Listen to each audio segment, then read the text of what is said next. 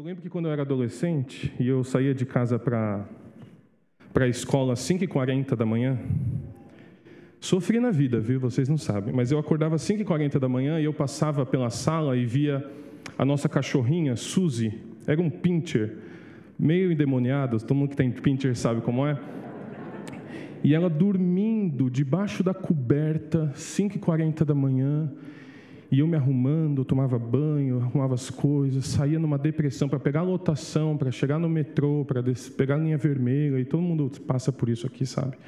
Hoje em dia os adolescentes falam assim: Nossa, meu, estou acordando super cedo, nove da manhã. Eu falo, Você é louco? E eu passava por isso, eu olhava para a cachorra e eu tinha inveja da cachorra. Já passou por isso, não? Eu queria ser essa cachorra. Então hoje eu passei mais ou menos por isso, porque ah, eu ainda mandei no grupo da família assim a foto do teste negativo e falando, vou ter que pregar, não vai ter jeito. Mas eu creio que Deus tem algo para falar com a gente hoje, independente de mim. E acontece muitas vezes, às vezes durante o período da adoração, e você sabe que ah, é, é a parte que me cabe na igreja, de liderar um ministério de louvor. E às vezes eu falo alguma coisa durante o louvor e alguém me procura semanas depois e fala: Nossa, Caio, quando você disse aquilo, alguma coisa Deus falou comigo, eu cheguei em casa e aconteceu isso, aconteceu aquilo. E eu normalmente respondo a você que já me disse isso assim: Olha, pode ter certeza que foi Deus, porque eu nem lembro que eu falei isso. Eu nem tinha planejado falar isso. Eu nem queria falar isso. E eu só falei. E Deus usou essa palavra lançada, porque Deus não me mostra, e nem a você, normalmente, alguém precisa ouvir isso hoje. Alguém, Deus diz algo a nós e nós abrimos a nossa boca e falamos. Então hoje, apesar de mim, eu creio que Deus vai falar com a gente. E a gente está no meio de uma série de pregações que chama As Marcas da Igreja. Eu fiquei bem feliz quando uh, a nossa liderança decidiu fazer exatamente essa série durante o mês de agosto, porque você deve concordar comigo, a gente vive em tempos em que a igreja evangélica precisa talvez de um pouco de autoanálise, concorda? A gente vê tantas igrejas evangélicas, tantos tipos de igrejas evangélicas, que lá na minha época, quando eu era criança, faz uns 10 anos eu era criança, é, não era muito assim. A gente tinha bem clareza do que, que significava ser evangélico. Eu lembro que, por exemplo, quando eu era criança, na, no dia de festa junina, eu faltava na escola. Alguém era crente raiz assim, que festa junina não podia? Hoje em dia, os meus filhos meio que vão para a escola na festa, não vai de chapéu, mas vai de camisa xadrez, está entendendo? Porque as coisas vão mudando. Naquela época, crente, é, claramente, era facilmente identificado. Porque na hora do almoço na empresa orava. E na escola não saía para fazer tal coisa. E as coisas foram mudando para o bem ou para o mal, e na verdade eu nem sei. Mas hoje as pessoas normalmente olham para a gente e falam assim: Mas você é crente? Eles falam assim: crente não, protestante. E a gente em 2022 tem certa dificuldade de discernir exatamente o que significa ser evangélico. um monte de artista se converteu, não é verdade? E o Neymar, antes do jogo, está cantando restitui, sei lá, alguma coisa assim. É, o, o, a seleção brasileira, a gente vai ver a Copa do Mundo, inclusive vamos orar pela Copa, Senhor. Vai dar esse ano, irmãos, em nome de Jesus. A, a gente vai ver jogadores da seleção brasileira cantando hinos de louvor a Deus e no campo falando palavrão. Porque eles podem até se identificar como evangélicos e assim por diante. Eu estou usando exageros, mas é, eu acho que você concorda comigo que a gente precisa de uma definição de quais são as verdadeiras marcas da igreja evangélica em 2022. A gente sabe que quando as coisas ficam um pouco nebulosas no universo cristão, a gente tem um lugar para voltar, meus irmãos. E esse lugar é as Sagradas Escrituras. É na Bíblia Sagrada que nós vamos encontrar o que, que é a marca da igreja cristã. É na Bíblia que nós vamos entender qual foi o plano de Deus para a sua igreja. E isso é tão bom se você se converteu há pouco tempo, porque você entregou a sua vida a Jesus exatamente neste momento de confusão da igreja, do que é ser evangélico ou não. E também é bom para você, que é um ah, ah, um ah, velho convertido, dá uma olhada aí do lado da pessoa, nova ou velha convertida? Porque a gente precisa relembrar, meus irmãos, as características do Evangelho e saber exatamente o que significa ser evangélico em 2022. Uma série como essa é tão importante para a nossa igreja, para a Igreja Evangélica da Paz e para as nossas vidas, porque, por exemplo, no último domingo nós ouvimos acerca de uma marca muito importante da igreja, que é a unidade.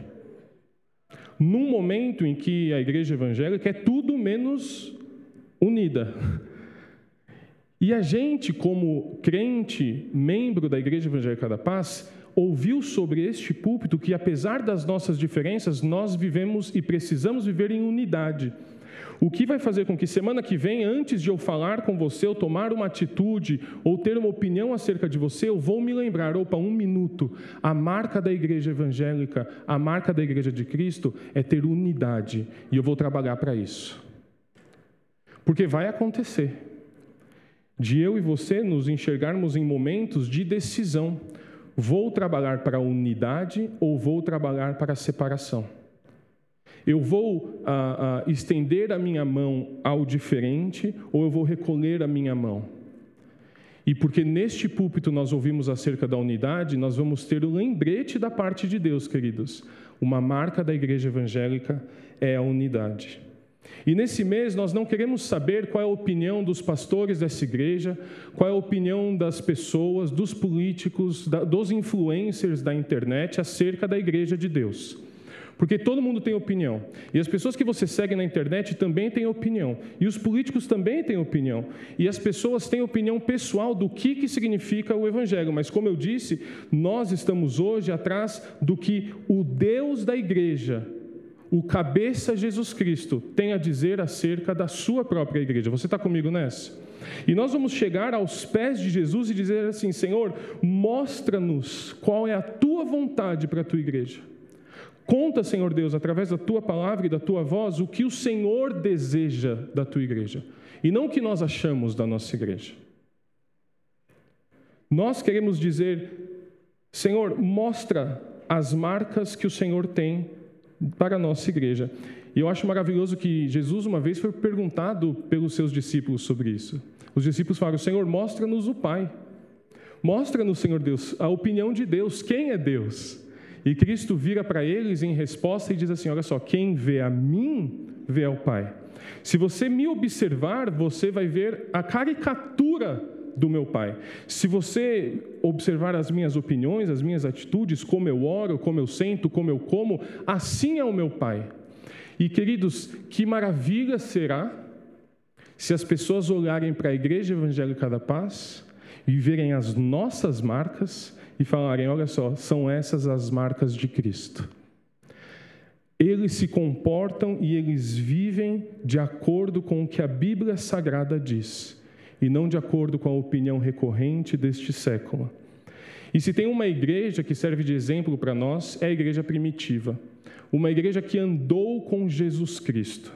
Então, esses irmãos e essas irmãs conheceram a Cristo, grande parte deles viram a Cristo, conviveram com Cristo, e de repente, após a ascensão do Salvador, eles se veem ali reunidos como uma igreja.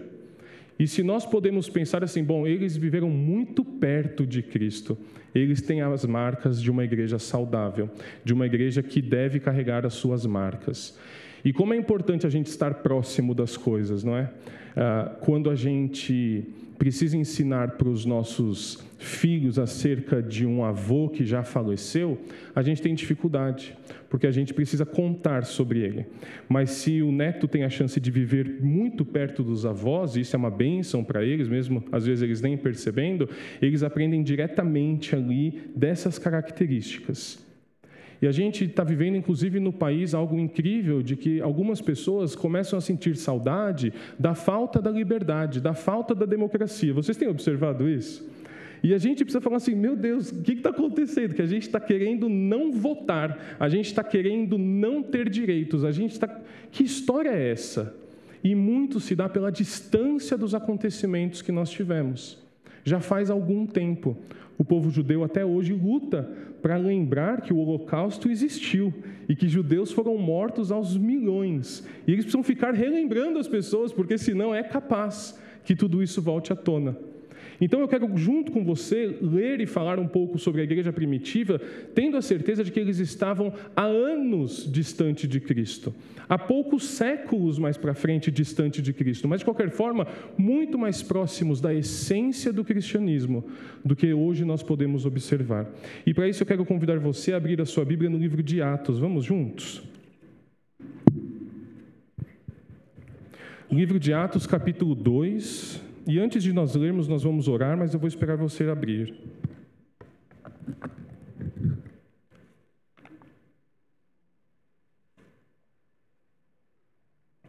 Atos 2, 42 é onde nós vamos ler.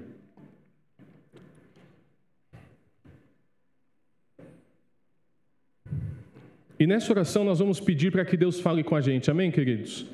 E eu quero também aproveitar e orar pela irmã Cidinha, que fez aniversário no último domingo, não é isso, Cidinha? Dá um tchauzinho, Cidinha. Segunda-feira, nós vamos orar por ela e orar pela palavra de Deus. Feche seus olhos no seu lugar. Amém. Senhor, nós queremos te agradecer, porque esta é a hora em que os nossos ouvidos estão abertos para ouvir a tua voz. Nós já cantamos louvores a ti, nós já oramos, mas agora nós queremos nos calar e deixar que o Senhor fale conosco. Nós estamos aqui diante da tua palavra para te perguntar, Senhor, qual é a tua vontade para a tua igreja? Qual, Senhor Deus, é a tua opinião acerca do teu povo? Como nós precisamos nos comportar, o que nós precisamos fazer. Ajuda-nos, Senhor, a carregarmos em nós a tua marca. Nesta oração, nós pedimos que o Senhor também abençoe a Cidinha, que, Senhor, é uma ovelha querida deste rebanho, que ela receba da tua parte toda a bênção e tudo que ela precisa. Nós te pedimos, te agradecemos por sua vida, em nome de Jesus. Amém. Diz assim Atos 2, 42. Aquela igreja perseverava na doutrina dos apóstolos e na comunhão, no partir do pão e nas orações. Em cada alma havia temor e muitos prodígios e sinais eram feitos por intermédio dos apóstolos. Todos os que creram estavam juntos e tinham tudo em comum. Vendiam as suas propriedades e bens, distribuindo o produto entre todos à medida que alguém tinha necessidade. Diariamente perseveravam unânimes no templo, partiam pão de casa em casa e tomavam as suas refeições com alegria e singeleza de coração, louvando a Deus e contando com a simpatia de todo o povo. Enquanto isso, acrescentava-lhes o Senhor dia a dia os que iam sendo salvos. Este é o retrato de uma igreja que andou com Cristo e que tinha as marcas do nosso Salvador. É importante que a gente lembre-se disso, eu vou repetir isso várias vezes. As marcas da igreja são as marcas de Cristo. Quem Cristo era, era é exatamente o que nós devemos e precisamos ser. Nós lemos aqui que esta igreja de Atos dos Apóstolos era uma igreja nascida em generosidade. Era uma igreja que se reunia e repartia o pão. Era uma igreja que uh, vendia os seus bens e distribuía entre todas as pessoas. Era uma igreja que andava em união, em unidade e abençoando uns aos outros. E por isso caíam e contavam com a simpatia de todo o povo. Esse versículo é muito interessante, contava com a simpatia do todo o povo. Eu queria muito saber a opinião da, da, das pessoas em relação à Igreja Evangélica da Paz. Será que eles acham que a gente é gente boa ou não? Fala, que esse pessoal dessa igreja é gente fina, hein? É, será que as pessoas têm a opinião que a igreja primitiva recebia do povo? Será que a Igreja Evangélica da Paz de 2022, meus irmãos, não a Igreja Evangélica da Paz, será que a Igreja Evangélica de 2022 recebe esta opinião do povo? Será que o Brasil e o mundo acreditam que nós somos pessoas parecidas com Jesus Cristo? E eu, eu me atrevo a dizer que não. Eu acho que as pessoas acham que crente é insuportável.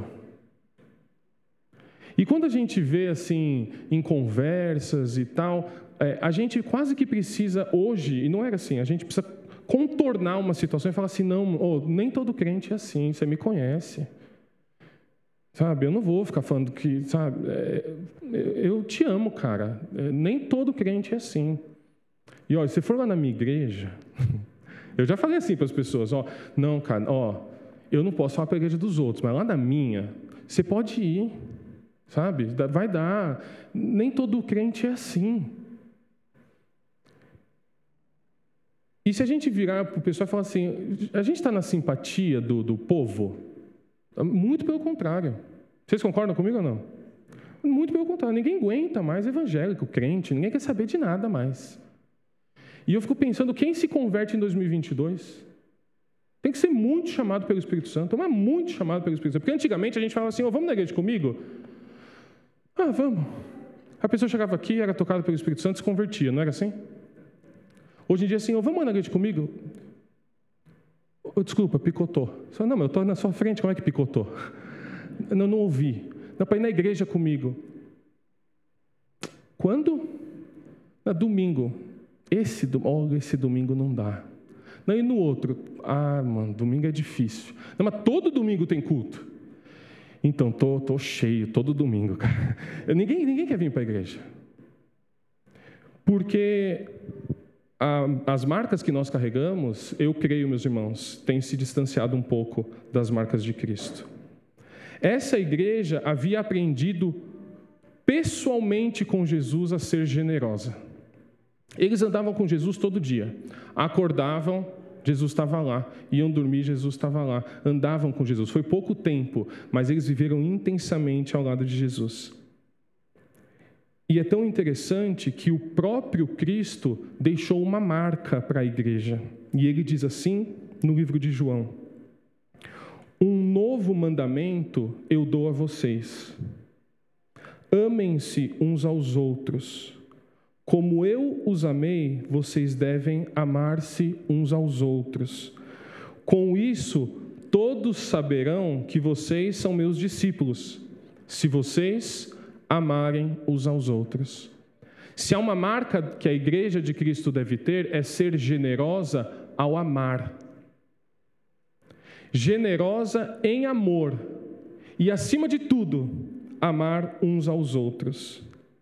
Este é um mandamento da parte de Deus.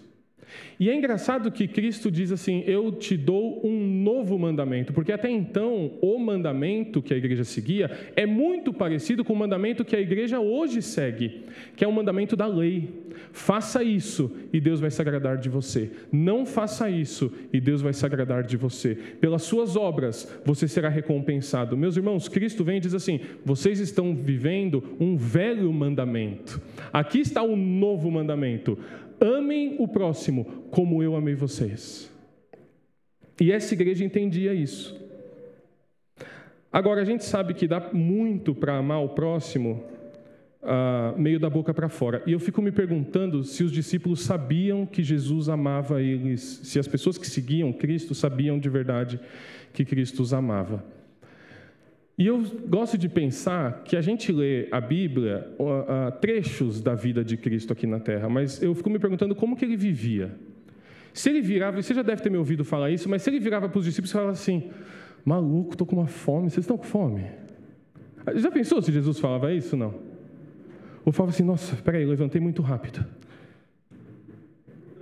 Ou você falava: ó, oh, aguenta aí, que eu preciso buscar um negócio ali, e já volto, e daí daqui a gente vai. Deus disse: Não, não, a gente se encontra ali na, na, na estação. Tá, na passarela? Na passarela. Se Jesus tinha essa vida de verdade com os discípulos? Eu creio que sim, você concorda comigo? Não é possível que Jesus falava assim: Vós, pois, todos. E os discípulos, acabei de acordar, sabe? Ou Jesus falava: Vamos, fala, me dá um minuto, que Pedro foi no banheiro. E espera Pedro ir no banheiro. Daí Pedro chega: Vamos, vamos, então vamos. Porque esse era o Cristo. É um Cristo que andava, que vivia com eles. E quando Jesus vira e fala assim: Um novo mandamento eu dou a vocês, amem-se uns aos outros, como eu os amei. Será que os discípulos olharam um para o outro e fizeram assim: ó, Como ele nos amou? Ama nada. Como que ele fala isso? Sabe que confiança que o nosso Senhor teve de falar assim: olha só, vocês me conhecem. A gente anda junto há três anos. Eu ensino, a gente conversa, a gente dá risada, a gente cochila, a gente pesca, a gente toma banho de rio, a gente faz um monte de coisa junto. E vocês sabem que eu amo vocês. Não é uma delícia ouvir isso de alguém? Eu me esforço sempre para dizer para o Ministério de Louvor, assim, quando alguém está chegando muito atrasado no ensaio. Não, isso não acontece toda noite. Imaginando aqui que esse pessoal é maravilhoso. Ah, sabe, ou, ou tá, faltou no, na escala, não sei o quê, tal, tal. Eu sempre falo assim, olha, eu estou te falando tudo isso, mas você sabe que eu te amo, não sabe?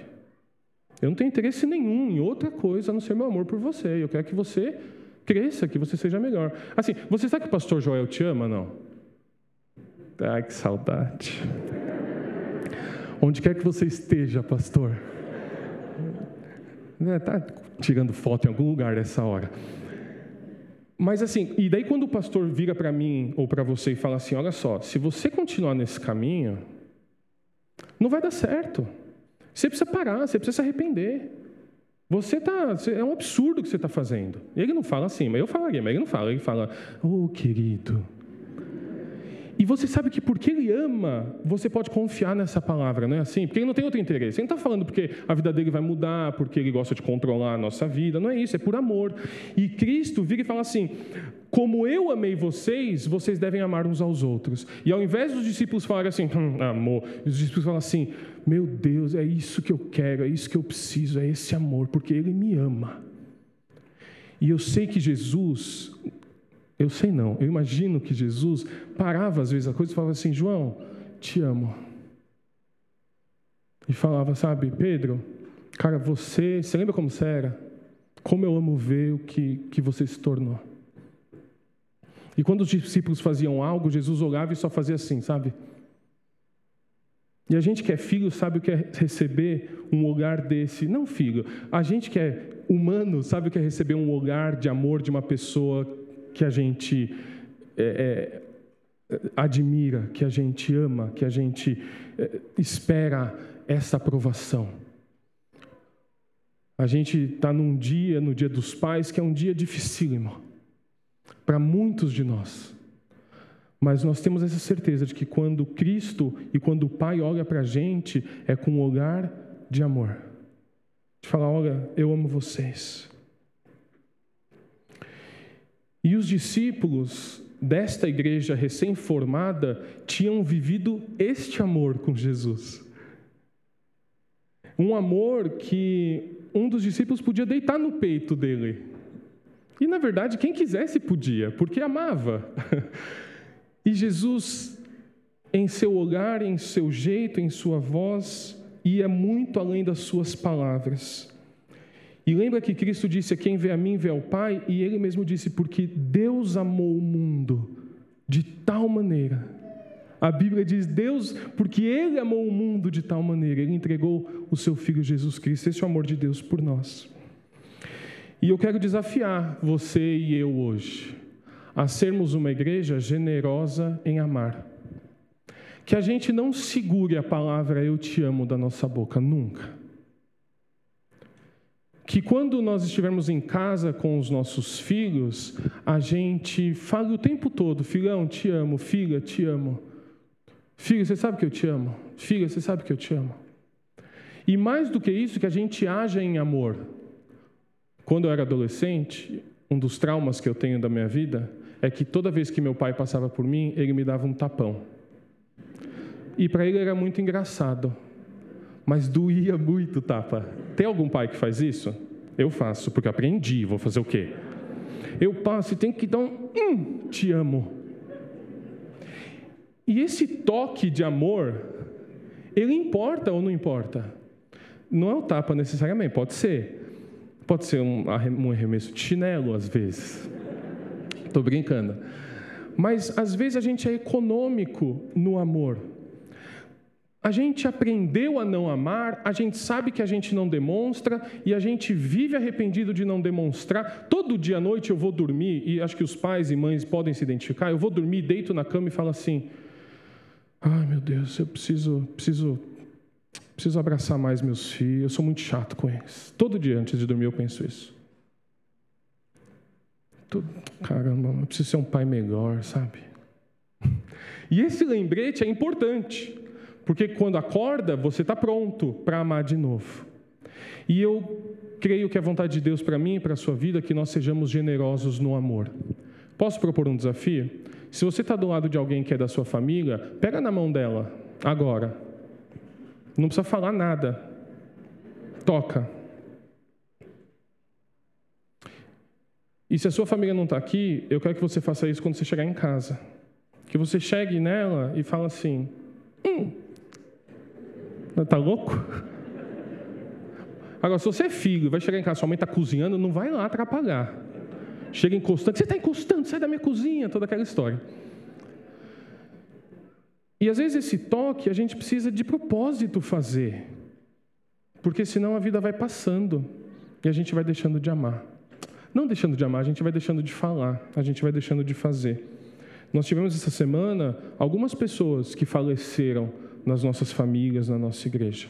E eu tenho convicção de que, se essa pessoa teve a chance de dizer que ama, ela está mais consolada. Mas vira e mexe, não vão dizer isso aos meus pais, eu vejo umas fotos deles e falo assim: nossa, meu pai está ficando velhinho. Já passou por isso não? Preciso passar mais tempo com ele. Preciso amá-lo mais. Preciso dizer que amo. Deu vir e fala assim: te amo. É porque não é, a gente não sabe fazer, mas a gente precisa fazer.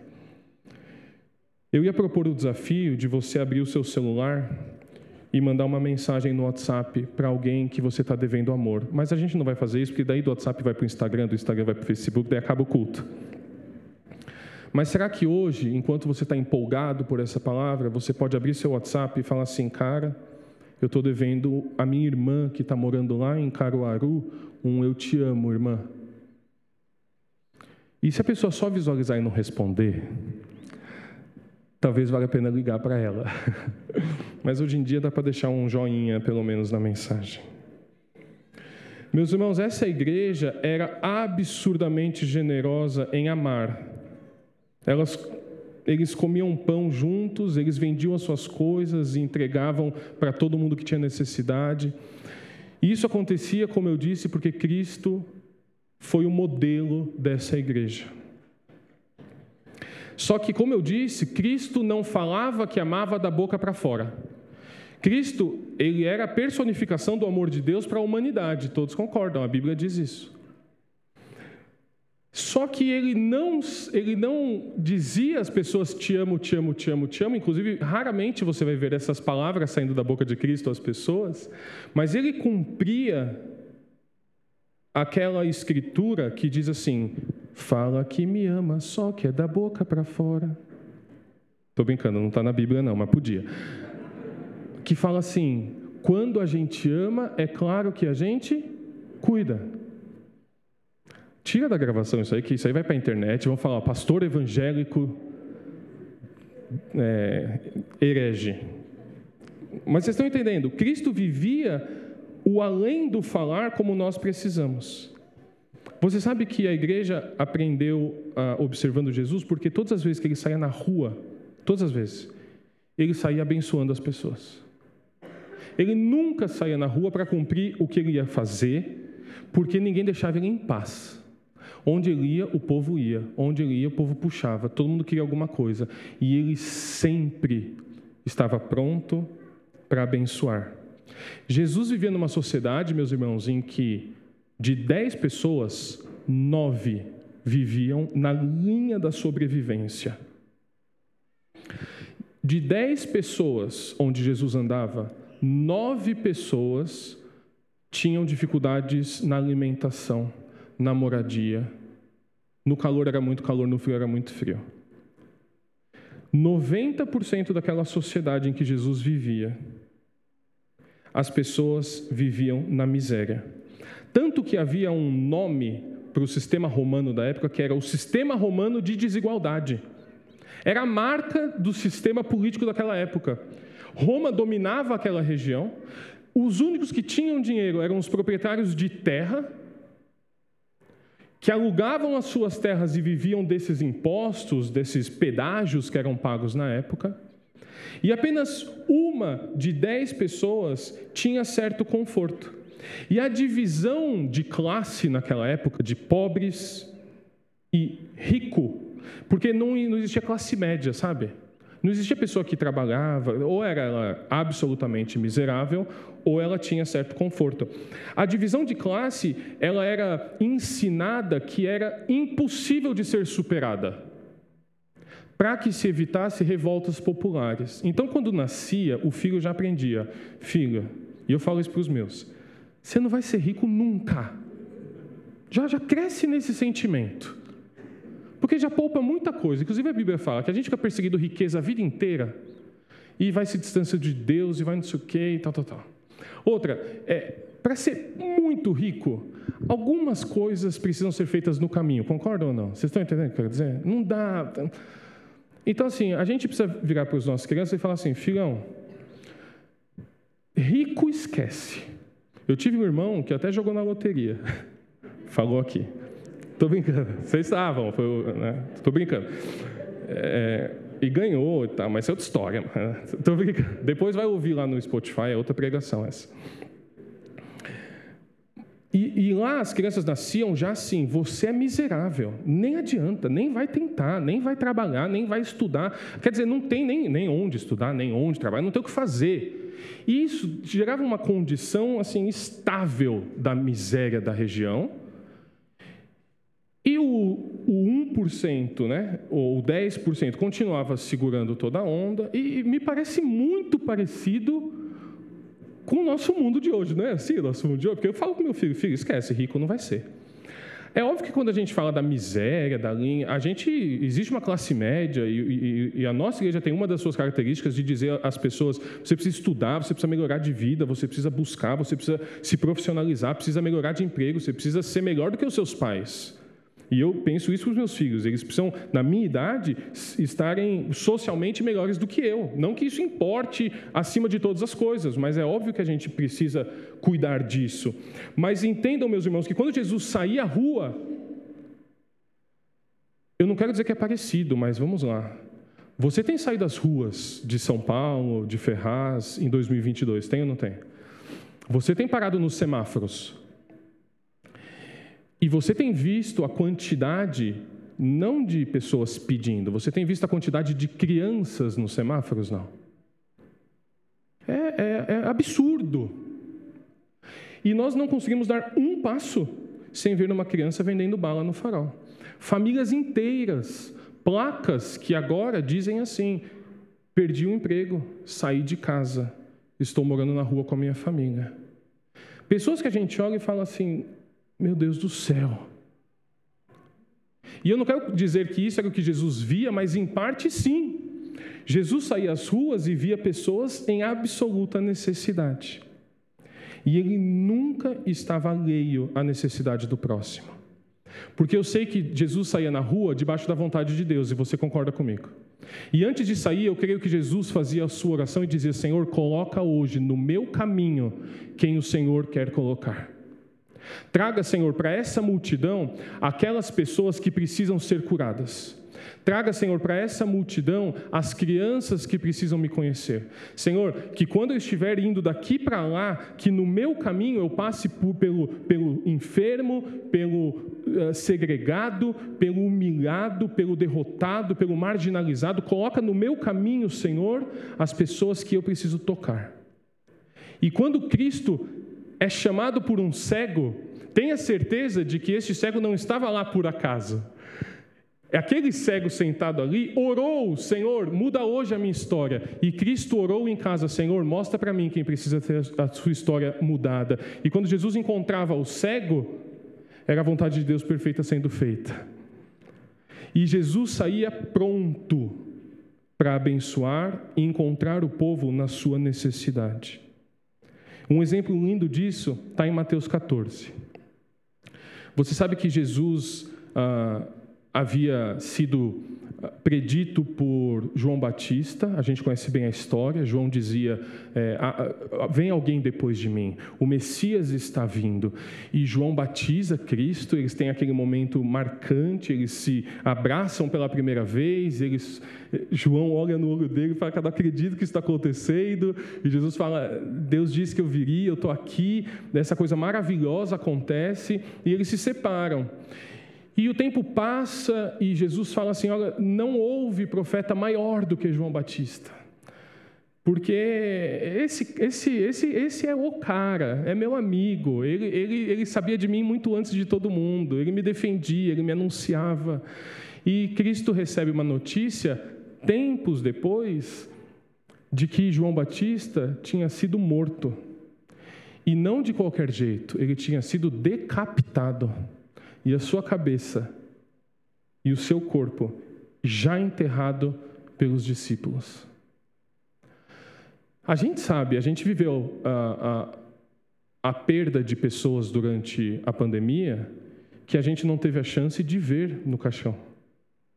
Não que a gente queira ver ninguém no caixão, mas enterrar alguém sem a chance de um velório é uma das coisas mais cruéis, e não no, no sentido de que não deveriam ter feito, mas no sentido de dor que a gente sente, por não poder dizer adeus à pessoa que a gente ama. Há um tempo, hoje os velórios são muito rápidos, mas um tempo era assim: não enterra, que está vindo a família do Nordeste. Entrou todo mundo no ônibus. E segura, não me dá mais meia hora. A tia ainda não chegou, ela precisa se despedir, ela precisa ver. E quando é um jovem que é assassinado, e a gente vive isso. E a gente sabe, talvez na sua família, na minha família, a gente tenha tido pessoas que com um tiro morreu, que caiu de moto e morreu. E a gente fica chocadíssimo. E Jesus vem com a história assim: Senhor, seu amigo morreu. E já está enterrado. E foi decapitado. É, assim, é, é de uma é de uma dor no coração de Jesus, que lembra, amava generosamente, e se vê com isso, e, e em uma das poucas partes da Bíblia, Jesus fala assim: Eu vou me retirar um pouco. Se vocês não se importam, eu preciso. A Bíblia diz claramente: Jesus precisava ficar sozinho, Jesus queria se retirar. E daí Jesus vai, se retira, e pensa assim: eu vou lá para aquele monte, conheço lá, vazio, não tem ninguém. E não é assim quando alguém morre na nossa família? Vai tomando para um lugar, né? normalmente a casa de alguém, e fica em silêncio na sala. Fica lá sentado. Era isso que Jesus precisava. Só que daí Jesus chega lá, e a Bíblia fala que tinha uma multidão esperando ele. Agora imagina você, um dos seus melhores amigos, uma das suas melhores amigas, um familiar amado falece. Você chega em casa, está lotada de gente querendo falar de outra coisa. E a Bíblia fala que Jesus olha aquela multidão. Eu fico imaginando os discípulos, né? Tipo, não acredito. Acredito que esse povo está aqui. O povo não se toca. A gente não fala assim, o povo não tem noção. O homem precisa descansar um pouquinho, não tem noção. E a Bíblia fala assim: e Jesus teve compaixão deles. Esse para mim é um absurdo. De que Jesus, naquele momento que ele estava vivendo, olha para aquele povo carente, necessitado de uma vida triste, que foi lá, que nem sabia quem era João Batista ou o que tinha acontecido com João Batista, que estava lá esperando Jesus. E a Bíblia fala que Jesus olha para eles e tem compaixão deles. Depois de curar as pessoas que precisavam ser curadas, Jesus vira para os discípulos e fala assim: é, como é que a gente vai fazer para alimentar esse povo? E esse é o amor de Cristo colocado em prática. Ele fez o que ele devia ter feito. Ele, de acordo com a, os religiosos, Jesus fez o que ele devia ter feito. Ele orou pelas pessoas, ele curou as pessoas, ele pregou que ele era o filho de Deus Beijo, tchau, pessoal. Mas este não é o nosso Cristo. O nosso Cristo olhou e disse assim: como nós vamos alimentar essas pessoas? Porque elas estão com fome. além da necessidade espiritual, além de precisarem de mim, além de precisarem ser curadas, essas pessoas têm uma necessidade imediata, elas estão com fome. E os discípulos poderiam viver para virar para Jesus e falar assim: Mas Senhor, na moral, que, que veio fazer aqui no meio do, do, do nada? Não tem um Habibs aqui, não tem nada aqui. Vieram por quê que vieram? Vieram porque quiseram. E outra, tem gente aqui que é folgada. Tem gente aqui que só te segue porque sabe que o Senhor vai dar comida. E essas crianças aqui, ó, é, é, na verdade, pega esses, pão, esses pãezinhos, come um pouco, guarda o resto e depois vai vender. E tem gente aqui que, na verdade, nem, nem peixe gosta e tal, e pega os peixes, vende e compra droga depois. E tem gente que está aqui nessa multidão por isso, por isso, por isso, por isso, por isso, por isso, por isso. E quando os discípulos dão essa resposta para ele, Jesus fala assim: Me traga aqui uns pães, uns peixes, e eu vou alimentar esse povo. E ele pega os cestos e dá na mão dos discípulos e fala assim: É vocês, é vocês que em meu nome dá de comer para essas pessoas. E Jesus faz isso, ele é tão generoso em abençoar, porque ele dizia e sempre disse que estava na terra para cumprir a vontade do Pai, não é isso? Todas as vezes. E em Provérbios 14, 31, Jesus aprendeu já criança o seguinte: Quem oprime o pobre insulta o seu Criador, mas quem ajuda o necessitado honra a Deus. E Jesus, criança, aprendeu esse versículo. E Jesus sabia que o Pai dizia isso: quem oprime o pobre, meu filho, insulta a mim. Mas quem ajuda o necessitado me honra. E se Jesus tinha um objetivo na sua vida, era este: honrar o Pai. E da seguinte forma, Cristo honrava o Pai, tendo compaixão e sendo generoso ao abençoar. Se nós queremos ser uma igreja que tem a marca de Cristo, nós precisamos ser cheios, envoltos, mergulhados em generosidade. Agora, não é fácil ser generoso e a gente sabe. Não é fácil, primeiro, porque a gente está precisando também. e a gente fala assim: não, mas peraí, eu estou eu, eu, eu tô na fila também. Talvez antes, talvez depois, mas eu estou na fila. Então, será que alguém pode ser generoso comigo? E daí a gente vê o que a gente faz. A gente estava tendo essa, exatamente essa conversa durante um café do Ministério de Louvor, entre o ensaio e o culto, há uns dois domingos. E, e um, um, dos nossos irmãos contou uma história que estava no Burger King. E aqui, quem vai no Burger King, McDonald's, só vai de um jeito: cheio de cupom. Viu? Porque ninguém está para ficar pagando o preço cheio dos lanches, não. Cupom. Então a gente chega já nos cupomzinhos. Tá, não, mas e, e eu faço assim, eu tenho, eu tenho pouco fígado, vocês sabem, né? Então assim, não, peraí. Se você comer minha batatinha e eu dar metade do seu lanche para o outro, todo mundo sai alimentado. Vocês fazem assim em casa também? Não. Tem uma matemática da, da, da alimentação das pessoas. E é assim também, ó, a gente faz o almoço esse restinho do almoço junta com o tanto do café da tarde que vira janta. E não come muito que vira o almoço do dia seguinte para o menor que não sabe o que está acontecendo. Ele vai, põe no potinho dele, põe no potinho dele. A gente faz assim. É banana com carne moída, é uma loucura. E, e ele chegou no Burger King para comprar o lanche dele com a esposa. E chegou um menino que virou e falou assim: Ô tio, você me compra um sorvete? E tem algumas coisas que parte o nosso coração. Quando a pessoa pede dinheiro, quando ela pede um real, quando ela pede um trocado, a gente eh, tem facilidade de falar, hoje eu não tenho. Mas quando uma criança vem e pede um sorvete, e eu já fui criança, e, e você também, e a gente não tomava sorvete, porque a gente era tudo pobre, não era assim não? Não é porque era só pingo de, é, pingo de ouro, não, é Copa d'Ouro. Aí revela a idade, né? Ferraz, Raiz, Copa d'Ouro, não sei o quê.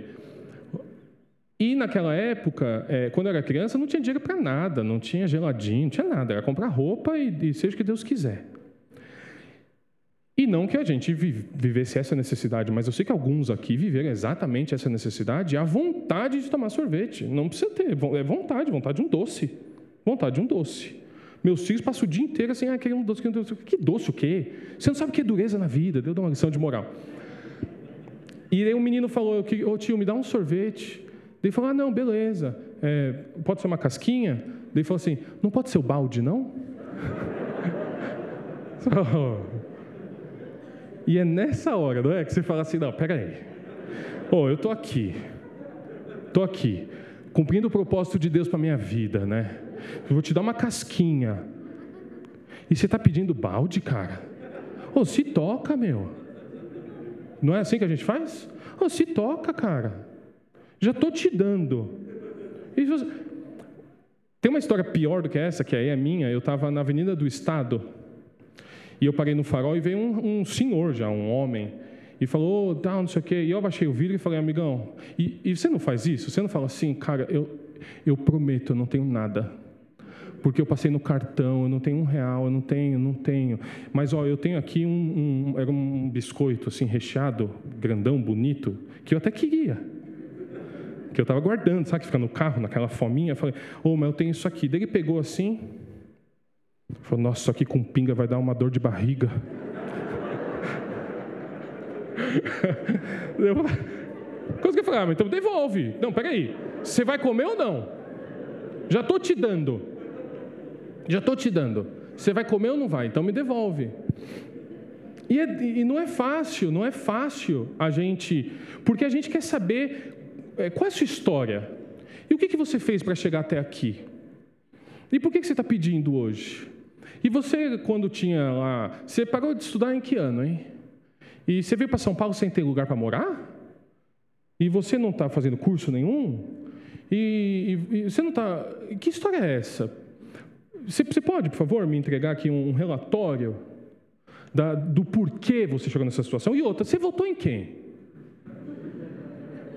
Porque dependendo de quem você votou, filhão, não tem nada para você, não. Só que Cristo nos ensina, meus irmãos, que nós precisamos ser generosos em abençoar as pessoas, porque a Bíblia diz que é muito melhor dar do que receber. E nós precisamos ser o povo cuja marca é a generosidade em abençoar. Quando nós fazemos a nossa compra do mês, queridos, um pedaço da nossa compra é para os outros. Quando nós sacamos dinheiro do caixa eletrônico, um tanto do saque é para os outros. Quando nós saímos na rua e vamos ao mercado, estamos no caixa, um pedaço do que está passando ali é do outro. Porque quando Cristo saía na rua, ele não saía assim, não me toca, porque de mim não pode sair poder, não me peça, porque olha só, eu vim cumprir o propósito religioso na sua vida. Eu vim te salvar do inferno, não me peça comida.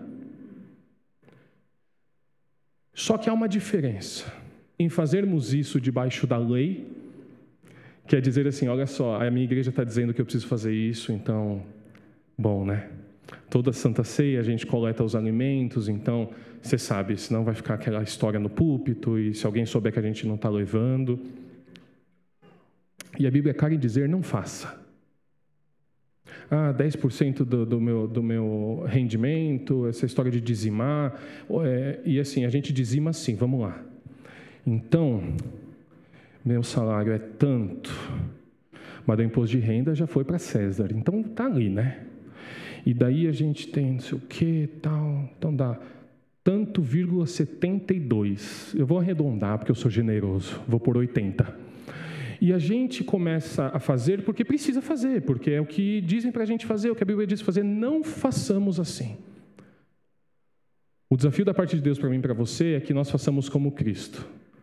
Antes de irmos para o mercado, nós oramos e dizemos: Senhor, lá, coloca no meu caminho a família que hoje de manhã abriu a dispensa e não viu nada. Eu não quero saber o motivo, eu não quero saber por que chegou nessa situação. Eles precisam e eles te pediram, Senhor, usa a minha vida para ser a resposta de oração na vida deles. E quando nós saímos assim, de casa, a gente já sai assim, ó.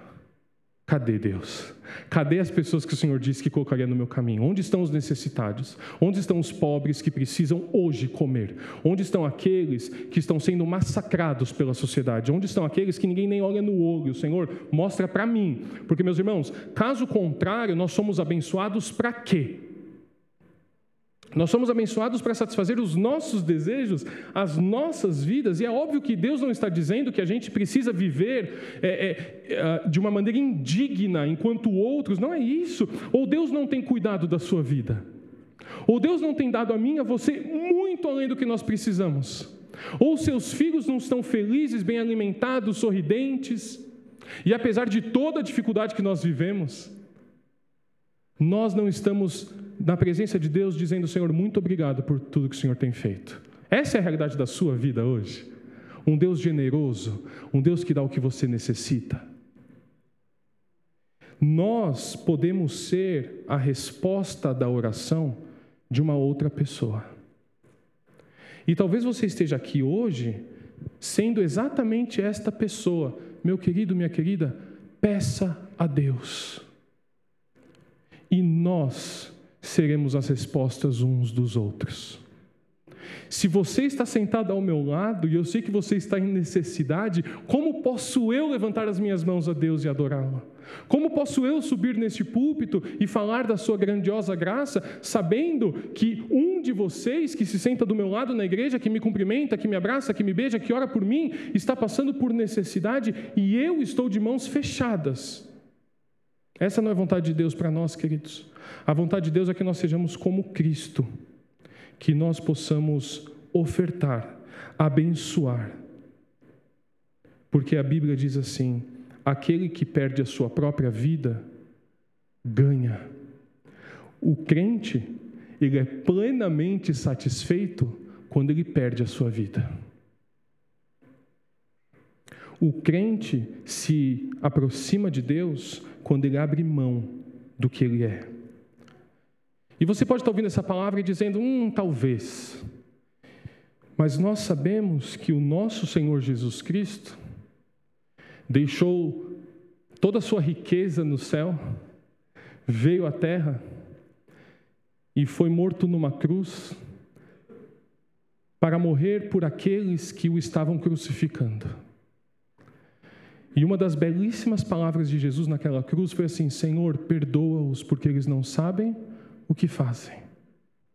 Se nós olhamos o necessitado como nosso inimigo, nós estamos com a nossa visão, queridos, nublada, porque nós precisamos olhar para aquelas pessoas, independente do contexto que as trouxeram até ali, como pessoas que carecem, acima de tudo, de Jesus Cristo em suas vidas.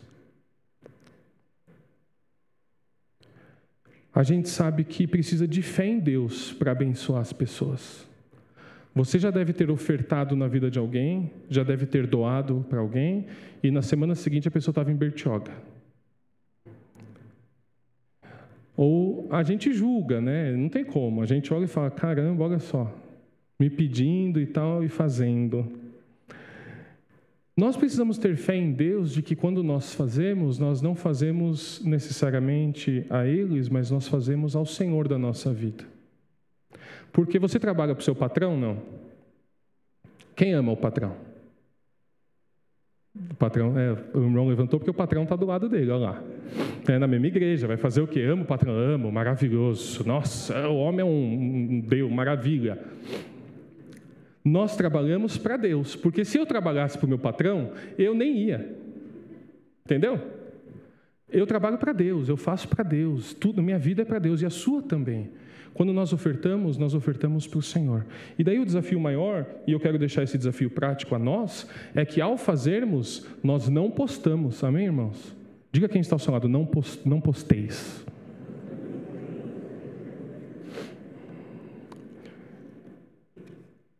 Porque aquele que faz para Deus esconde da sua mão esquerda o que a sua mão direita fez, não é verdade? E eu poderia, claro, terminar esse sermão, como nós já estamos terminando, dizendo assim: olha só, se você fizer tudo isso, você vai ser abençoado. Mas eu não quero te dizer isso hoje. Porque o cristão, ele não faz esperando algo em troca. O cristão faz porque quer ser parecido com Cristo. Quantos querem ser parecidos com Jesus hoje? E nós queremos sair de casa e falar: Senhor, eu quero, eu quero fazer como o Senhor faria. E eu quero no meu carro ter pacote de bolacha, e eu quero no, no meu, na minha carteira ter um monte de nota de 10, de 20. Você já deve ter entrado num banheiro de um shopping ou de uma loja ou de algum lugar e visto uma pessoa trabalhando arduamente limpando o banheiro. Talvez seja você essa pessoa. E às vezes eu me pergunto assim: se eu desse 100 reais para essa pessoa agora, não que eu tenha, mas vocês estão entendendo, né? Eu fico pensando: se eu desse 100 reais, essa pessoa ia morrer do coração. É ou não é assim? essa pessoa ia morrer. Alguns, se eu desse 20, esse moleque não ia acreditar. Se eu pegasse 20 e nem comprasse a bala dele, ele ia morrer. Alguns, se eu desse 200, e se eu desse 500, e eu não sei, não vai ser eu, já estou te avisando, mas. E se, e se eu fosse assim, como Jesus? Se eu fosse generoso? E se eu mudasse vidas de pessoas todos os dias? E a beleza disso é que o valor não importa.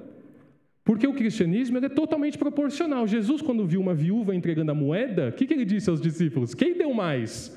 O ricão que despe, despe, é, é, despejou as suas riquezas, ou a viuvinha, a velhinha que foi e deu a moedinha? Ela deu mais. Porque o coração dela estava naquilo, e era o que ela tinha, era o que ela podia. Meus irmãos, eu custo acreditar que eu e você não possamos ter trocados na nossa carteira, ter pacotes de bolacha na nossa bolsa, pegar o trem orando, Senhor, me mostra quem está com fome. Me mostra, Senhor, quem vai chegar hoje em casa e não vai ter nada para pôr na mesa. Nós vimos uma criança que ligou para a polícia porque estava comendo fubá e água. Ô oh, meus irmãos, meus filhos não estão tomando Yakut ainda, porque não tem dinheiro, mas eles tomam um chamito, sabe? Não, não, não é possível isso. Não é possível. A gente não é rico, não. A gente não tem um monte. Mas não é possível que, que alguém que a gente veja ou cruze o nosso caminho vai chegar em casa e não vai ter janta. Cristo saía assim da rua, na rua. Senhor, não me deixe voltar não, não, deixe as crianças, deixe elas virem. Não, não, deixe ela encostar aqui, deixa ela, abre caminho para ela. Tem alguém gritando meu nome. Quem é que está gritando? E os discípulos dizem, cala a boca, sai daqui. E Jesus falando, não, não, eu, eu preciso encontrar essas pessoas, porque é para isso que eu estou aqui, é para isso que eu vi. E meus irmãos, esta é a marca da igreja. E aqui está a nossa recompensa. No livro de Mateus 25, para encerrarmos. Jesus diz assim: Pois eu tive fome, acho que é antes, né? Isso, por favor. Pois eu tive fome e vocês me deram de comer. Tive sede e vocês me deram de beber. Eu fui estrangeiro e vocês me acolheram. Eu precisei de roupas e vocês me vestiram. Eu estive enfermo e vocês cuidaram de mim. Eu estive preso e vocês me visitaram. Então, os justos, meus irmãos, nós vamos perguntar a Jesus: Senhor, quando que nós tivemos assim? Quando que tivemos com fome te demos que comer? Ou com sede te demos de beber? Quando que tivemos como estrangeiro te acolhemos? Ou necessitado de roupas e te vestimos? Quando tivemos enfermos ou preso e fomos te visitar? E o rei Aquele que andou entre nós responderá: Eu digo a verdade, o que vocês fizeram a alguns dos meus menores irmãos, a mim o fizeram. Oh, meus irmãos, e ele vai olhar para nós e dizer assim: Vinde benditos de meu Pai. Possuí por herança a coroa que estava preparada para vocês muito antes da fundação do mundo. Entra para o gozo do teu Senhor e nós marcharemos vitoriosos em humildade e eu creio, queridos, inclusive com aqueles que nós abençoamos. Feche seus olhos no seu lugar, vamos, vamos falar com o nosso Deus.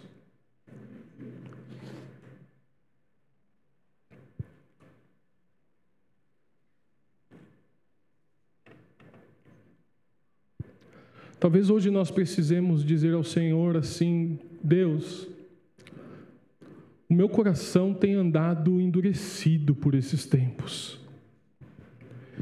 Eu, na minha própria necessidade, tenho custado a ver a necessidade do outro.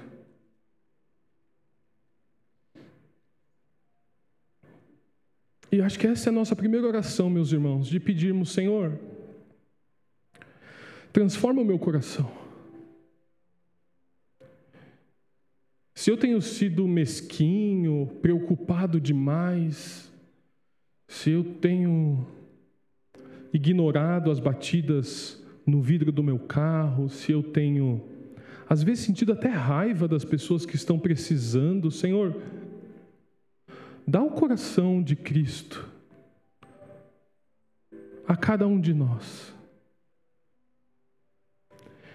Que o que fez Jesus parar também nos faça parar, meus irmãos. Que o que fez Jesus repreender os discípulos também faça a gente repreender. Que ninguém entre no nosso caminho. Que possamos fazer o bem.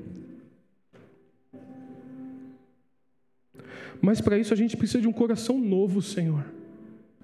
A gente precisa de um coração de Jesus, um coração da igreja que independe do que a gente está vivendo, que independe do que as pessoas dizem, que independe, Senhor Deus, das opiniões alheias. Nós não queremos viver olho por olho e dente por dente. Nós queremos viver como Jesus nos ensinou a viver. Que se alguém faz a gente andar uma milha, que a gente ande duas. Que se alguém quer a nossa capa, que a gente entregue a roupa toda, Senhor. É assim que nós queremos viver. Quebranta, Senhor, o nosso coração, renova-nos, transforma a nossa vida, Senhor. E então, Pai, depois de ter nos dado o teu coração, coloca pessoas no nosso caminho. Pode mandar, Senhor, porque nós estaremos aqui.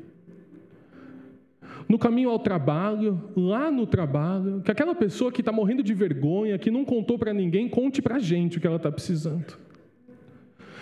Ah, Senhor, que aquela criança que que está vendo o seu pai, a sua mãe trabalhando no farol, que nem reclama, Senhor, porque sabe a dificuldade do que está acontecendo, que essa criança, ao chegar perto da gente, que o Teu Espírito Santo diga para a gente: olha, eles precisam de um pouco mais. E que ao nós dizermos que Deus te abençoe, a tua bênção seja derramada sobre a vida deles que ao dizermos esta palavra, olha, filho, filha, olha, Senhor, Senhora, que Deus te abençoe, viu? Que esta palavra, Senhor, transforme a vida delas. Que a tua bênção caia, Senhor, abundantemente sobre a vida deles. Dá-nos, Pai amado, um coração como o teu, nós te pedimos. Em nome de Jesus.